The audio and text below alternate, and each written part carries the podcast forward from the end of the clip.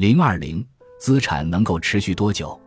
可能您快要退休，持有总金额为五十万美元、一百万美元或更多的养老资产。不论短期国债及金融市场之前如何波动，您现在得往前看，而不是回顾。您准备将您的养老资产账户转变成终生收入？我们假设，尽管你已经读了本书前面的章节，您还是不准备考虑购买个人养老金。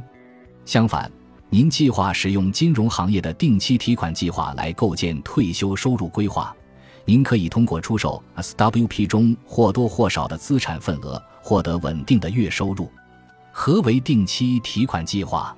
定期提款计划包括资产配置组合与定期提取固定金额两个方面，而不考虑组合或投资价值的波动情况。SWP 的基本特征是不对您的投资组合中的资产收益率提供任何保证，无下行风险保护，也没有防范长寿风险的机制。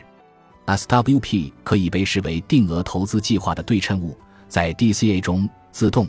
定期投资固定金额用于购买股票或共同基金份额，而不考虑价格。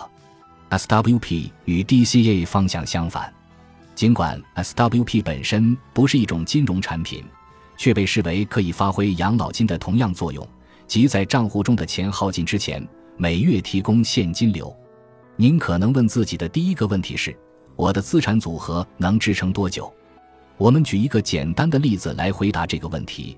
假设退休时储蓄的养老资产为十万美元，如果您采用固定提取方式并获得给定的收益率，利用计算公式可以精确地算出您的养老资产可以持续多长时间。例如，如果您现有十万美元资产，每月提款额为七百五十美元，名义投资收益率为百分之七年，您的养老资产在二百五十九个月内就会耗尽。这个名义投资收益率未扣除税收。投资费用及通胀率等，您从六十五岁开始这么做，在八十六岁时注定会耗尽资产。图三点一演示了您的资产稳定及可预测的走向耗尽的过程。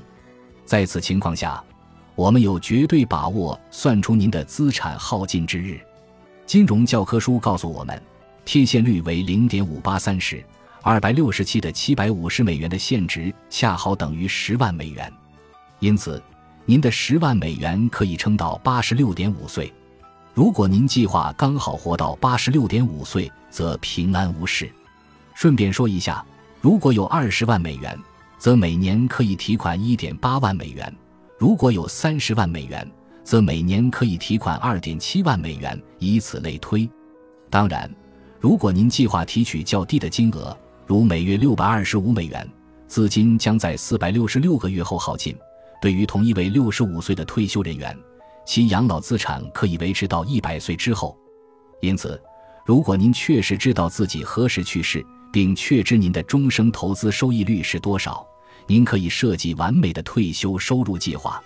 但是，如果您不是每年都获得稳定的百分之七的收益率，而是在退休期间获得算术平均值为百分之七的收益率，情况会怎么样？